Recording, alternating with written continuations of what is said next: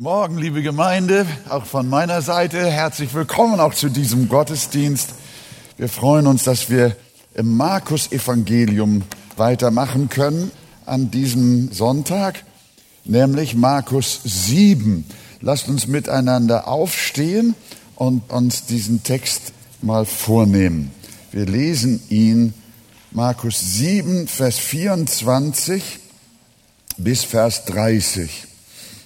Und Jesus brach auf von dort und begab sich in die Gegend von Tyrus und Sidon und trat in das Haus, wollte aber nicht, dass es jemand erfuhr und konnte doch nicht verborgen bleiben. Denn eine Frau hatte von ihm gehört, deren Tochter einen unreinen Geist hatte, und sie kam und fiel ihm zu Füßen. Die Frau war aber eine Griechin aus Syrophönizien gebürtig, und sie bat ihn, den Dämon aus ihrer Tochter auszutreiben. Aber Jesus sprach zu ihr, lass zuvor die Kinder satt werden, denn es ist nicht recht, dass man das Brot der Kinder nimmt und es den Hunden hinwirft.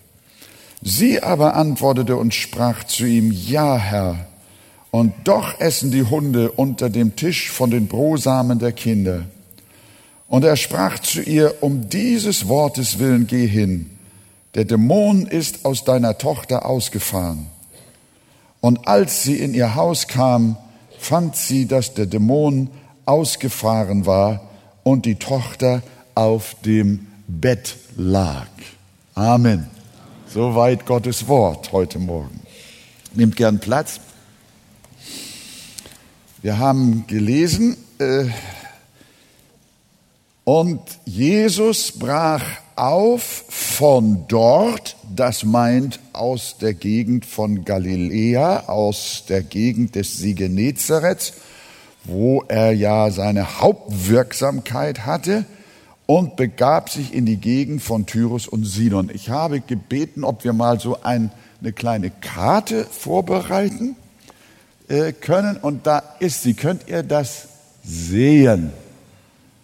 Da, ganz unten ist das Tote Meer, dann gehen wir stromaufwärts den Jordan entlang, dann kommt da der kleine See Genezareth, da steht Kapernaum, Bethsaida. Dann seht ihr, da hat Jesus gewirkt, dort hat er die Wunder getan, da ist Tiberias und auch die anderen Orte, die wir alle kennen. Und dann seht ihr, wenn ihr so links nach oben geht, da ist Tyros. Und da ist ein Stück weiter längs, ebenfalls an der Mittelmeerküste, Sidon. Da steht dann auch Phönizien. Das ist das, der, der heutige Libanon. Also Jesus ist aus dem Kernland von Israel, aus dem Hauptgebiet seiner Wirksamkeit um den See Genezareth herum, nun dort weggegangen, ungefähr scheint 50, 60, vielleicht auch 70 Kilometer nach Tyrus. Und wenn wir jetzt noch eine Karte haben, die zweite, kann man die ein bisschen weiter, ja nee, das ist gut, kann man sie ein bisschen hochschieben, nee, das geht nicht. Ne? Dann seht ihr, äh, Jesus hat ja mal gesagt, ich habe mir das aufgeschrieben, Matthäus 11, 21, wehe dir Korazin, könnt ihr Korazin am See Genezareth sehen? Und Bethsaida könnt ihr auch sehen, da an der Spitze am See Genezareth. Und Jesus sagt, wehe dir Korazin, wehe dir Bethsaida, das sind also Orte in Israel, Wären solche Taten in Tyros, Lands links oben, da ist nur noch Tyros und weiter hoch haben wir Sidon gesehen. Wären solche Taten in Tyros und Sidon geschehen, wie sie bei euch geschehen sind, sie hätten längst in Sack und Asche Buße getan. Dankeschön, ihr Lieben von der Technik. Wir können das Licht wieder anmachen. Jetzt haben wir eine Idee. Jesus ist also hier äh, ins Ausland gegangen. Und äh, das Evangelium sagt, oder die Evangelien sagen nicht genau, warum Jesus mit seinen Jüngern ins heidnische Nachbarland ging, nach Tyrus, Aber die Worte aus Vers 24 lassen den Schluss zu, dass Jesus sich nach äußerst anstrengendem Dienst einmal nachhaltig zurückziehen wollte. Ihr wisst, jedes Mal, wenn Jesus sich zurückziehen wollte und dort im Raum äh, des Sees Genezareth geblieben ist, dann liefen die Leute um den See herum und haben ihn schon wieder erwischt. Also er hat das nicht hingekriegt, wirklich mal alleine zu sein und äh, mal Ruhe zu finden und sich zu erholen, ein Retreat zu haben, wie man heute sagt, ein, ein, ein, eine, eine Sabbatzeit. Und so können wir annehmen, dass das der Grund war, dass Jesus ins Ausland ging und da nach Phönizien, Syrophönizien und in Tyrus äh, eine Herberge suchte. Wir wissen auch nicht, äh, was das für ein Haus war, in das er heimlich suchte, hineinzugehen, vermutlich eine Herberge. Es wird äh, kein Name genannt, wem das Haus gehörte und wer ihn da zu Gast aufgenommen hat, aber mit seinen Jüngern wollte er da eine Zeit der Ruhe finden, weit genug weg von seiner Wirksamkeit.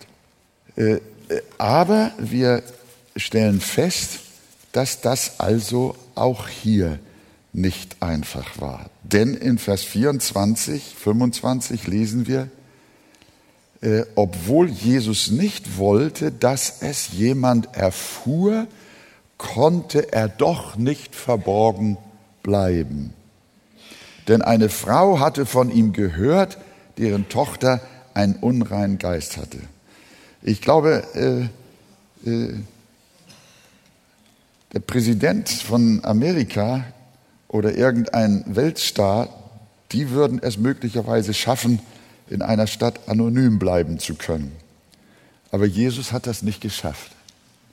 Das hing wahrscheinlich damit zusammen, dass er zu viele Wundertaten, Wohltaten getan hatte. Das äh, war in der ganzen Gegend bis ins Ausland, bis äh, nach Syrophönizien hingekommen und Jesus war auch da nicht in der Lage, verborgen zu bleiben. Äh, seine Wirksamkeit, seine Liebe, seine Ehre, seine Herrlichkeit strahlte aus überall, wo er hinkommt. Und sie, diese Mutter dieses besessenen Mädchens, war eine Griechin, sie war eine gebürtige Griechin, aber in Syrophönizien geboren und ist dort in Tyrus aufgewachsen. Das ist also diese Vorgeschichte, wie es dazu kam, dass diese Frau äh, Jesus getroffen hat. Sie hat davon gehört und hat alles in Bewegung gesetzt, um Jesus zu treffen. Wir haben in dieser Geschichte vier Dinge, wie ich finde. Einmal eine ernste Bitte, dann eine schroffe Zurückweisung von Seiten Jesu, dann wiederum ein schlagendes Argument von Seiten der Mutter und dann eine Gebetserhörung zum Schluss. Wir beginnen mit der äußerst ernsten Bitte. Diese Tyrerin fiel Jesus zu Füßen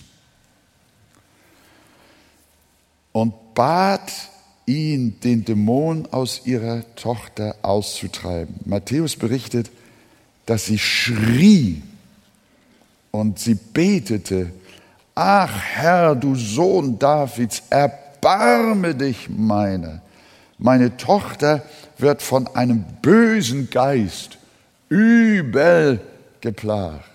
Sie wusste, dass Jesus der Sohn Davids ist und sie schrie um Erbarmen für ihre besessene Tochter. Sie fiel ihm zu Füßen. Das war eine ergreifende Bitte. Da fällt eine arme Frau, eine Ausländerin Jesus zu Füßen und ruft und sagt, hab doch Erbarmen. Das muss doch unter die Haut gegangen sein. Wenn wir denken, wie viel Mitgefühl unser Herr Jesus immer gehabt hat, mit Menschen, die in Not waren, das muss doch ihn auch erschüttert haben. Vielleicht hat er gedacht, meine Zeit, jetzt bin ich hier in Tyrus und so weit weg, bin hier im Heidenland, jetzt können Sie mich auch hier nicht in Ruhe lassen. Nein, nein, das war nicht der Grund, warum Jesus ihr kein Wort antwortete. In, äh, wir lesen in Vers 23 im Matthäus als erstes, dass Jesus ihr kein Wort antwortete. Er ignorierte die Frau einfach, als hätte er ihr Schreien und Flehen nicht gehört. Als, stellt euch einmal vor, ihr würdet, äh, was würdet ihr als Gemeinde so denken, wenn nach dem Gottesdienst kommt eine Frau mit einem, eine Mutter mit einem sterbenden Kind auf dem Arm zu mir und sagt, Pastor Wegert, können Sie beten mit mir? Und weint und fällt noch nieder auf ihre Füße und man sieht, das Kind ist dabei, sein Leben auszuhauchen. Und der Pastor Wegert ist so fromm, der sagt kein Wort. Der geht ins Mediencenter und sucht ein theologisches Wörterbuch. Was, was würdet ihr mit mir machen? Hier, meine Mitpastoren, ihr würdet mich wahrscheinlich entlassen. So unbarmherzig, kein, kein Wort sagen. Nix. Stur. So steht es hier wörtlich. Ihr würdet empört sein. Aber Gott handelt manchmal so. Und jetzt sind wir hier bei einem sehr schweren Thema, liebe Gemeinde. Aber das ist jetzt ganz wichtig und ich bitte euch, dass ihr jetzt äh, sehr viel Erbarmen mit mir habt, wenn ich euch jetzt so Dinge äh, versuche darzulegen, die gewöhnlich auf Kanzeln heutzutage nicht so äh, verkündigt werden, die aber in der Schrift ja vorkommen. Jesus verhält sich eigentlich hier nicht so, wie wir immer sagen, wie er ist. Er ist barmherzig und gnädig und gütig und ist ganz fein und lieber Heiland und, und, und so. Äh, das ist, ziemlich, das ist ziemlich schroff und unfreundlich und unhöflich, wie er sich hier verhält. Ich glaube, das hat er einfach aus diesem Grunde getan, nicht nur dieser Frau, sondern uns auch darauf hinzuweisen, dass wir keinen Anspruch auf Gottes Erbarmen haben. Auf Gerechtigkeit haben wir Anspruch, aber nicht auf Gnade. Gott ist niemandem etwas schuldig außer Gerechtigkeit und die gewährt er uns, denn wir sind Sünder und sind alle vor ihm schuldig. Auch die Syrophönizierin. Wir denken immer, dass Gott sofort zur Stelle sein muss, wenn wir pfeifen. Er muss sofort da sein. Er ist ja, dafür ist er ja da. Er muss immer lieber Gott sein. Wenn wir rufen, muss er sofort sein Blaulicht anwerfen und ohne Verzug mit Tütata zum Ort der Not kommen. Sonst mögen wir ihn nicht. Und ich habe oft gehört, dass Menschen sagen, einen solchen Gott möchte ich nicht, wenn er nicht so war, wie Menschen sich das dachten. Wir haben oft eine falsche Vorstellung von dem dreimal heiligen Gott der Bibel. Der Grundsatz der Heiligen Schrift lautet, Jesaja 59, Vers 2, eure Verschuldungen scheiden euch von eurem Gott. Sagt kein Wort. Und eure Sünden verbergen sein Angesicht vor euch, dass ihr nicht gehört werdet. Und es heißt auch in äh, 5. Mose 32, 20, ich will mein Angesicht vor ihnen verbergen. Ich will sehen, was ihr Ende sein wird, denn sie sind ein verkehrtes Geschlecht. Dass Gott sich zu uns, den von der Sünde verdorbenen Menschen, herablässt, liebe Freunde, das ist nicht das Normale sondern das absolut Außergewöhnliche. Denken wir an die gefallenen Engel. Ihr wisst, dass die Engel, ein großer Teil von ihnen auch gesündigt hat, von Gott abgefallen ist, ähnlich wie die Menschen im Paradies. Und sie sind nicht in der Herrlichkeit bei Gott. Sie sind verloren. Ihre Zukunft wird der feurige Pfuhl sein. Die ewige Verdammnis. Aber Gott hat für die Engel keinen Erlösungsplan ausgearbeitet. Jesus ist für keinen Engel am Kreuz gestorben. Und das waren ja nun besondere Wesen. Nein, Hebräer 2, Vers 6 sagt, denn er nimmt sich nicht der Engel an, sondern der Kinder Abrahams nimmt er sich an. Was damit klar wird, Gott ist nicht gezwungen, sich irgendeines Geschlechtes anzunehmen, irgendeiner Gattung, irgendwelchen Engeln oder Menschen. Wenn wir uns, wenn wir ihm unsere Schande um die Ohren gehauen haben, dann ist Gott niemals verpflichtet, auch irgendetwas zu unternehmen, uns aus unserem Verderben und aus unserer Hoffnungslosigkeit rauszuholen. Wir verdienen die Strafe, wir verdienen den Abgrund, wir verdienen die Hölle. Das ist der Grundsatz, den uns die Heilige Schrift offenbart. Und wir sehen, bei den Engeln gibt es keine Erlösung. Wieso gibt es für uns eine Erlösung? Wie, was hat Gott veranlasst, es für Menschen anders zu machen? Gott ist nicht gezwungen, irgendjemand anzunehmen, sondern er ist befugt, mit den Seinen zu tun, was ihm gefällt. Das müssen wir dringend lernen. Wenn wir überhaupt das Evangelium verstehen wollen, dann müssen wir genau diesen Ausgangspunkt verstehen. Das müssen wir lernen. Das müssen wir anerkennen. Wir sind es nicht wert, gerettet zu werden. Aber dann redet Jesus die Frau doch an. Diese Mutter des besessenen Töchterchens. Jesus sagt zu ihr, lass zuvor die Kinder satt werden, denn es ist nicht recht, dass man das Brot der Kinder nimmt und es den Hunden hinwirft. Bon. Jesus das waren nicht die Pharisäer, die so gesprochen haben. Jesus hat das zu dieser armen Seele gesagt.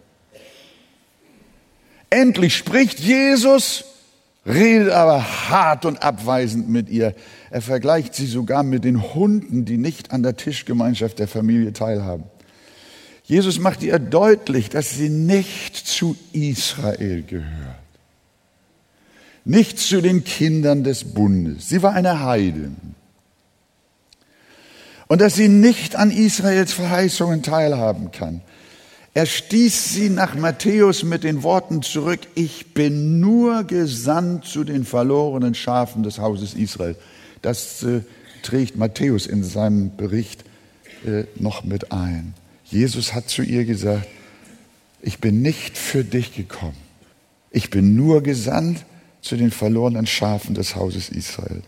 Wir sehen, Jesus trifft eine Auswahl. Und die Botschaft an die Mutter war, du gehörst nicht dazu. Nur in Israel sind die Auserwählten Gottes zu finden, aber nicht in Tyrus, im Heidenland. Darum hat Jesus auch zu seinen Jüngern gesagt, Matthäus 10, 5 bis 6, begebt euch nicht auf die Straße der Heiden und betretet keine Stadt der Samariter geht vielmehr zu den verlorenen Schafen des Hauses Israel.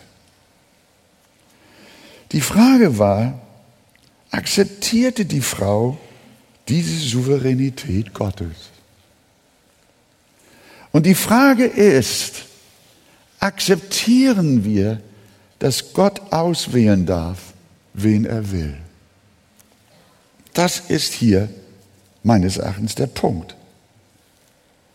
Denn hier hakt es bei vielen Menschen. Sie meinen, Gott müsse alle gleich behandeln. Und wenn er das nicht tut, dann ist er ungerecht. Er muss alle gleich behandeln und kann nicht die einen nehmen und die anderen nicht nehmen. Sie akzeptieren seine unabhängigen Entscheidungen nicht, so dass der Herr sie auch schon zu seinen Zeiten fragte, was wollt ihr? Hab ich nicht Macht, mit dem meinen zu tun, was ich will? Ja, diese Macht hat er. Der Herr handelt frei nach dem Wohlgefallen seines Willens. Epheser 1, Vers 5. Denn Gott ist Gott und Jesus ist Gott. Er handelt nach dem Wohlgefallen, nach dem freien Wohlgefallen seines Willens und nicht nach unseren Vorgaben. Die Bibel sagt, so erbarmt er sich nun, wessen er will und verstockt, wen er will. Da beißen sich die Menschen die Zähne dran aus an solchen Versen im Neuen Testament, im Römerbrief zum Beispiel. Als Jakob und Esau noch nicht geboren waren, hatte sich Gott schon entschieden, den einen zu hassen und den anderen zu lieben. Das heißt, in der Berufungsfrage den einen dem anderen vorzuziehen. Und dieses freie Handeln Gottes begründet Paulus in demselben Text mit den Worten, damit der nach freier Auswahl gefasste Vorsatz Gottes bestehen bliebe. Akzeptieren wir das? Akzeptieren wir das? Ja, da steht die Frau. Ich nicht. Er hat, er hat vielen Menschen seine Gnade und Barmherzigkeit erwiesen, aber mir nicht. Ich gehöre nicht dazu. Das war die Botschaft. Und was macht die Frau damit? Darf Gott erretten, wen er will? Dann kann es natürlich sein, dass du ausgeschlossen bist. Ja, es kann sein. Wie die Frau aus Syrophönizien. Und das deprimiert. Die Lehre von der auserwählenden Gnade Gottes hat in der Tat viele Menschen mutlos gemacht. Sie sind zu uns gekommen und haben gesagt, ja Pastor, vielleicht bin ich nicht erwählt, dann gehöre ich nicht dazu. Dann habe ich ja keine Hoffnung mehr. Ja, das ist eine, das ist eine berechtigte Frage. Die ist hier, handfest vor uns. Die Lehre von der auserwählenden Gnade hat viele Menschen mutlos gemacht. Und das will sie auch. So wie Jesus jene Frau bewusst traurig gemacht hat, indem er ihr klar machte, du gehörst nicht dazu, du gehörst nicht an den Tisch der Auserwählten. Aber wer zu Christus kommen will, und jetzt kommen wir zu uns, der muss bereit sein, mein lieber Freund, es kann sein, dass du jetzt zitterst. Oder du verschränkst dich und bist erbost über das, was du hörst. Aber jetzt kommt der Punkt. Bist du bereit, dich unter die mächtige Hand Gottes zu beugen? Das ist der Punkt. Sind wir bereit, Gott es zuzugestehen, dass er Herr und Schöpfer ist und dass er handeln kann, wie er will? Bist du bereit zu sagen, dein Wille geschehe, mir geschehe, wie es dir gefällt. Errettest du mich, dann freue ich mich. Tust du es nicht, dann ist es dein Recht, mit mir auch so zu verfahren. Das ist ja auch in unserem Land so. Es gibt jedes Jahr gewisse Menschen, die werden aus Gefängnissen begnadigt. Aber die meisten Verbrecher bleiben drin. Die Gnade ist immer eine Auswahl. Das ist auch in unserem Land noch so, ganz aktuell. Die Gnade ist kein Recht. Gnade kann niemand einklagen. Recht kann jemand einklagen, aber nicht Gnade. Und wenn der Bundespräsident Verbrecher begnadet, wie das mit RAF-Terroristen teilweise auch der Fall war, dann sind das Einzelfälle. Die anderen können nichts anderes, aber ungerecht. Sondern die werden nach Recht weiter behandelt und bleiben. Das ist nichts Außergewöhnliches. Was machen wir mit Gott, was wir unserer Regierung zugestehen? Nein, Paulus argumentiert hier so in, auch wieder in Römer Kapitel 9. Hat nicht der Töpfer Macht über den Ton? Aus derselben Masse das eine Gefäß zur Ehre und das andere zur Unehre zu machen. Ja, das hat er. Anerkennst du das? Bist du bereit, dass du Ton bist und dass Gott mit dir machen kann, wie es ihm gefällt? Anzuerkennen, dass in dir nichts ist, was Gott bewegen könnte, dich zu erretten. Anerkannte die Mutter des besessenen Kindes das, was Jesus ihr da jetzt vortrug? Anerkannte sie Jesu Argumente, dass sie kein Recht hat, Hilfe von ihm zu erfahren? Wie reagiert die Mutter? Hat sie protestiert? Hat sie gerufen, Herr, das ist aber ungerecht, alle Menschen sind gleich und alle haben gleiche Rechte?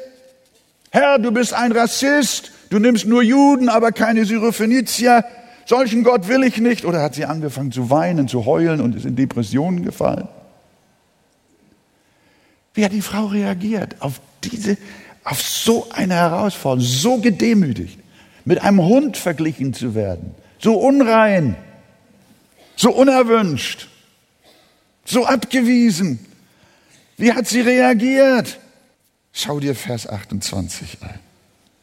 Vers 28. Schau rein. Das möchte ich nicht alleine. Guck dir den Text selber an. Sie aber antwortete und sprach zu ihm. Was hat sie gesprochen? Habt ihr es gefunden? Was hat sie gesprochen? Ja, Herr, hat sie gesagt. Sie hat nicht gesagt, nein, Herr. So kannst du nicht mit mir umgehen. Sie hat gesagt, ja, Herr, hat sie gesagt, du hast recht. Wow, das ist was. Alles ist wahr, was du sagst. Ich habe keinen Verdienst.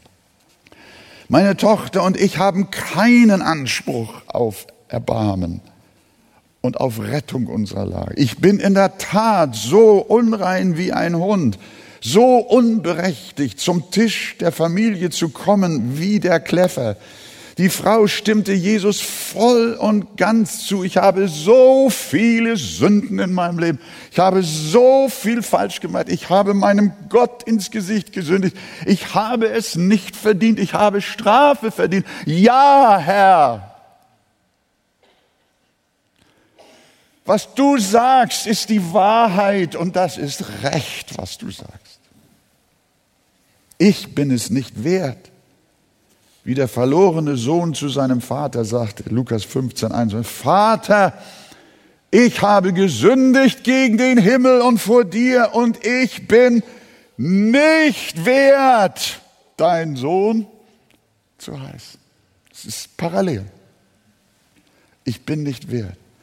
Ich bin ein so großer Sünder, dass das Einzige, was recht wäre, wäre, mich zu verwerfen. Und so sagte auch die Frau, ja Herr, ich stimme mit dir überein. Gibst du Jesus auch recht? Was er von der Frau und auch von dir behauptet? Viele Menschen kommen zu Gott und stellen Forderungen. Wie kannst du das zulassen? Gott, was hast du da getan? Das ist aber ungerecht. Auch kommen viele zu ihm, die ihm ihre Würde und ihr Gutsein erklären wollen. Herr, du hast doch gesehen, wie viel ich gespendet habe und wie oft ich zur Kirche gegangen bin. Wenn du auch keinen annimmst, aber so einen wie mich musst du annehmen. Ich schone die Umwelt, ich liebe die Tiere, benutze keine Plastiktüten, und bin gegen rechts. Ja, so sind wir. Mit mir kannst du doch zufrieden sein. Aber der Herr sagt auch deinetwegen zu den Jüngern, gebt das Heilige nicht den Hunden und werft eure Perlen nicht vor die Säue, damit diese nicht mit ihren Füßen, sie sie mit ihren Füßen zertreten. Mit anderen Worten, du hast das Heil nicht verdient.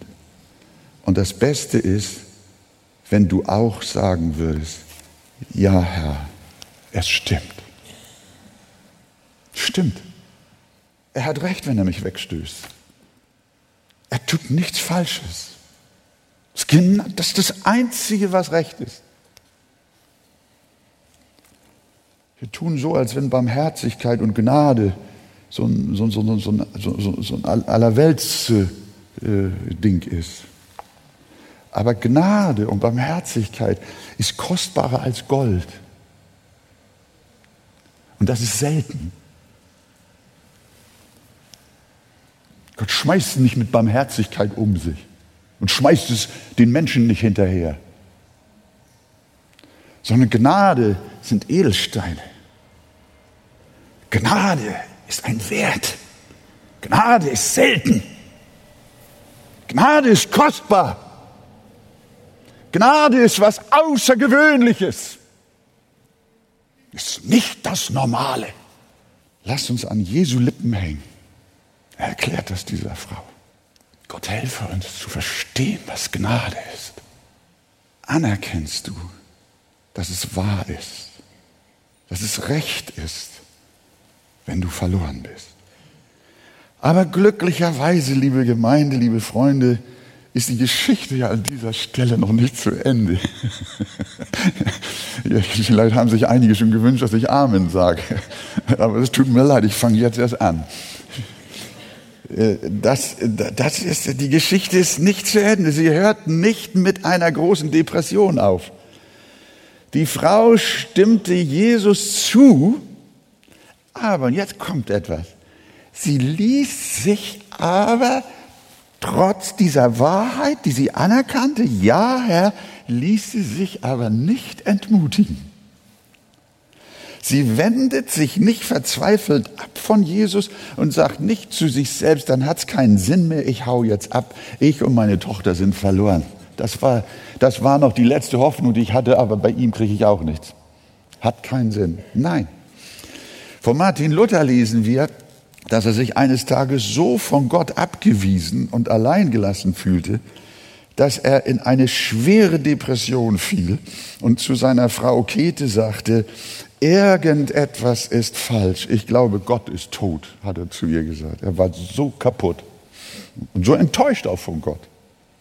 Gott ist tot. Und als er abends nach Hause kam, sah er schon von außen, dass sämtliche Vorhänge an den Fenstern seines Hauses zugezogen waren. Alles in seiner Wohnung war dunkel. Und Käthe war von Kopf bis Fuß in Schwarz gekleidet. Luther kriegt einen Schreck und sagt, wer ist gestorben? Ja, du hast doch heute Morgen gesagt, Gott ist tot. Ach, und jetzt rennst du hier in Schwarz. Ja, muss ich doch, wenn einer gestorben ist. Dann hat Luther gelacht. Nee, nee, nee, nee, meint er, der ist nicht gestorben. Zieh dich wieder anständig an, nicht wahr? Ja, ihr Lieben, solche Frauen sind, glaube ich, gar nicht schlecht für äh, schwermütige Pastoren. Da kam bei Martin Luther wieder Freude auf und er war sicher, dass der Herr ihn doch nicht verlassen hatte. Eine solche Ehefrau, sagte ich schon, das wäre gar nicht schlecht für dich. Genauso wie Käthe Trauer für fehl am Platz hielt, so hat sich auch die Syrophönizierin nicht in Schwarz gekleidet. Ich formuliere es mal so. Als Jesus sie so von sich wies. Auch für dich ist jetzt nicht die Zeit der Verzweiflung, sondern folge der Spur jener Heiden aus Tyrus. Guck dir genau an, was sie gesagt hat und wie sie sich verhalten hat. Sie widersprach Jesus unter keinen Umständen. Aber sie nahm ihn bei seinem eigenen Wort. Sie fängt ihn quasi mit seinem eigenen Wort. Denn sie sagt ja nicht nur Ja, Herr, sondern in Vers 38 sagt sie weiter, Ja, Herr, Aber doch fressen die Hunde unter dem Tisch von den Brosamen der Kinder. Wow. Mit anderen Worten, Herr, dein Bild von den Kindern und den Hunden stimmt voll und ganz. Und ich gehöre zu den Hunden. Deshalb gib mir das, was man den Hunden gibt. Nämlich Brosamen. Was war ihre Botschaft? Ihre Botschaft war, Jesus, gib mir die Brosamen, mehr brauche ich nicht. Die Krumen von dir reichen aus, um meine Tochter zu heilen. Die Reste von deinem Evangelium sind genug, um mich zu retten. Ich erhebe keine Ansprüche auf das Hauptgericht. Gib mir nur, was abfällt. Wie man es mit Hunden tut, das reicht aus, um nicht verloren zu sein. Da war Jesus überwältigt. Was für ein schlagendes Argument. Damit hatte sie bei Jesus quasi einen Fuß in die Tür gestellt. Und er konnte nur noch sagen, wie Matthäus berichtet, O Frau, dein Glaube ist groß. Wollen wir mal zusammen sagen, Frau, dein Glaube ist groß. Was heißt das für dich, mein Zuhörer? Folge dem Argument der Syrophönizierin und sage dem Herrn, Jesus, Dein Evangelium ist ein großes und ein ganzes Werk. Und deine Verheißungen sind so zahlreich wie der Sand am Meer. Aber ein einziges Wort von dir würde genügen, meine Seele zu retten. Wenn dir nur ein Wort aus deinem Munde fällt wie Restbestände, ein Wort aus deinem Mund reicht aus, dass ich heil werde und meine Tochter gerettet wird in Jesu Namen. Amen. Wahr. Das muss man mal hören. Jesus. Dein Evangelium ist wie eine Mahlzeit. Dein Evangelium ist wie ein Menü. Da gehören nur die Kinder Israel hin. Das ist nur für die Auserwählten. Aber die Hunde, die kriegen Brosamen. Und wenn ich nur einen Brosamen habe, ist alles okay. Ein Wort würde genügen, meine Seele zu retten. Eine Randnotiz deiner Wahrheit, ein Krümel deines Heils ist schon genug, um mir zu helfen. Sag doch jetzt auch in deinem Herzen, wie es der Hauptmann von Kapernaum laut gerufen hat. Herr, sprich nur ein Wort, so wird mein Knecht gesund. Und ich sagte, es kann sein, dass aus dem ganzen Gottesdienst heute hier dir nichts gehört, aber irgendein Wort, irgendein Satz, ein Gebet, ein Rest, ein Brosa reicht aus, dass du gerettet wirst. Sag es Jesus. Ein Wort von dir genügt. Ein Wort vom Heiligen Geist in dein Herz gegeben. Ein Krümel, ein Brosamen aus Gottes Wort hat solche Kraft, dein Leben wieder vom Kopf auf die Füße zu stellen und dir das Heil Gottes zu schenken.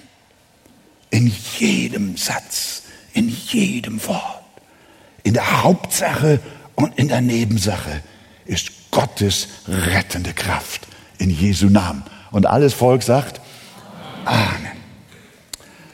Ja, wie reagiert Jesus auf den Fuß in der Tür? Schiebt er ihr Reste durch? Gibt er ihr, wie man einem Hund gibt? Nein. Jesus öffnet der Frau die Tür sperrangelweit. Jesus gab ihr keine Krümel, sondern er gab ihr das ganze Evangelium. Die ganze Errettung, die volle Hilfe. Sie bekam als Heiden genau das, was die Kinder des Bundes bekamen. Sie erhielt die Vorspeise, das Hauptgericht und das Dessert und ein Cappuccino noch dazu. Halleluja. Ja, so, so habe ich gedacht. So habe ich gedacht. Jesus hat sie rundum versorgt. Also mehr, mehr, mehr war nicht nötig. Das volle Menü.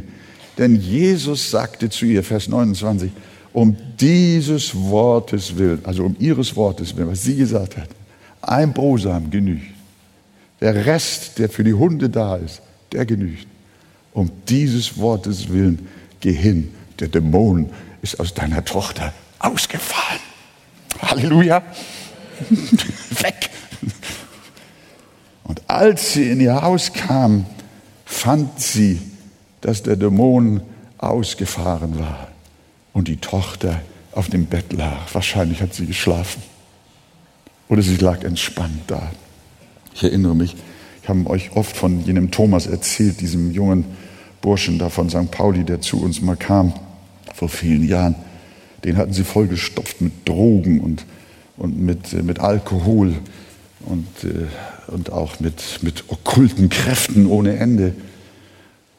Und haben ihn dann also an, an, an Knabenschänder vermietet. Und seine Mutter war eine Hure auf St. Pauli.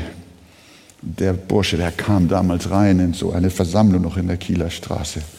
Da habe ich einen Besessenen gesehen. Der ist mir den Kopf gegen die Säulen gedonnert. Ich dachte, der Schädel muss zerplatzt sein. Aber er blieb heil. Es war ein Bild des Wahnsinns. Die ganze Versammlung ist aufgesprungen. Wenn der heute hier so reinkäme, hier, würde, hier würden nur noch zehn Leute sitzen bleiben. Wir würden alle rausrennen. Das haben wir erlebt. Und dann kam er, durch Gottes Gnade konnten wir mit ihm reden, mit ihm beten.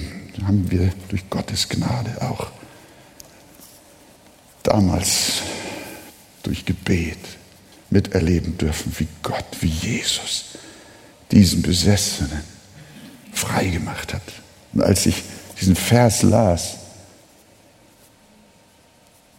als sie in ihr Haus kam, fand sie, dass der Dämon ausgefahren war und die Tochter auf ihrem Bett lag. Fiel mir dieser Junge ein, der lag da vorne auf den Stufen, regungslos, still. Eben tobte er noch, eben war er wahnsinnig, Schaum vor Mund. Jetzt liegt er da und ist ganz still, befreit, gelöst geheilt, gerettet. Sie lag erlöst und entspannt auf ihrem Bett. Ein Bild für alle, die von der Macht der Sünde und des Teufels errettet worden sind. Ein Bild für alle, die frei geworden sind von den Zwängen ihrer eigenen Sündhaftigkeit. Auch für die, die von ihren Ängsten und Sorgen gequält werden. Höre, Gott schenkt dir durch den Glauben an ihn nicht nur Krümel, sondern die volle Hilfe. Gelobt sei sein heiliger Name.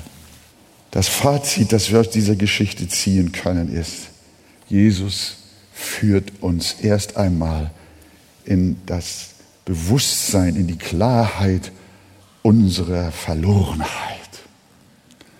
Jesus bringt uns erstmal dahin, wo wir mit uns selbst ans Ende kommen. Er bringt uns dahin, nicht mehr auf uns selbst zu hoffen und irgendetwas selbst noch zu bringen, weshalb Gott uns erretten kann. Jesus Christus zerbricht uns, damit wir verstehen, wie hoffnungslos unsere Lage wirklich ist.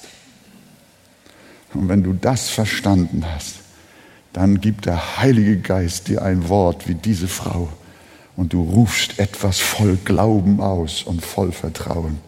Und der Herr Jesus Christus freut sich, auch deiner Seele zu helfen. Aus tiefer Not schreie ich zu dir. Und auch für Gottes Kinder, das Fazit, das wir aus dieser Geschichte ziehen können, ist, dass wir bei Gott nicht aufgeben sollen, sondern dass wir anhalten am Gebet, in aller Demut und in aller Ergebung. Wenn du über an dein Leben zurückdenkst, liebe Schwester, lieber Bruder, und an manche Kämpfe, und auch an die Dinge, von denen du hofftest, dass sie anders ausgehen würden, als du es gedacht hast. Ist es nicht gut, wenn du heute sagen kannst, es ist alles gut so, wie es gekommen ist? Gott hat alles richtig gemacht. Er hat keine Fehler gemacht. Auch wenn große, ergib dich deinem Gott.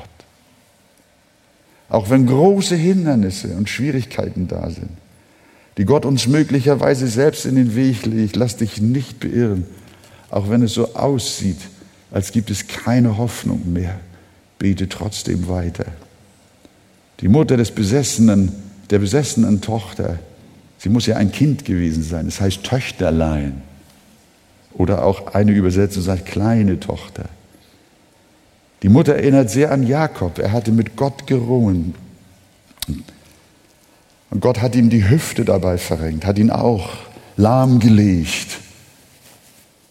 Aber das hielt Jakob nicht davon ab, dennoch zu Gott zu rufen und zu sagen, ich lasse dich nicht, du segnest mich denn. Das betrifft auch deine Kinder. Nimm das auch noch mit für den, für den es ist. Die Mutter trat ja für ihre Tochter ein. Denk an deine Kinder, für die du betest, für die Kleinen und die Großen. Die Tochter, die Mutter kam wegen ihres Kindes zu Jesus. Höre nicht auf, für deine Kinder und Enkelkinder zu beten, auch wenn es aussichtslos erscheint. Tritt bei Jesus für sie ein, wie die Frau für ihre Tochter, und gib niemals auf, bis der Herr sie errettet und von allen bösen Einflüssen befreit hat, von den Mächten der Welt, der Sünde und der Finsternis. Gott gibt dir keine Krümel, sondern er schenkt dir volle Erhörung. Er gibt dir das volle Heil deiner Kinder. Bleib dran und Jesus wird auch zu dir sagen, dein Glaube ist groß. Halleluja. Dein Glaube ist groß. Geh nach Hause und deine Tochter ist frei. Sie ist gelöst, die Fesseln sind los. Halleluja.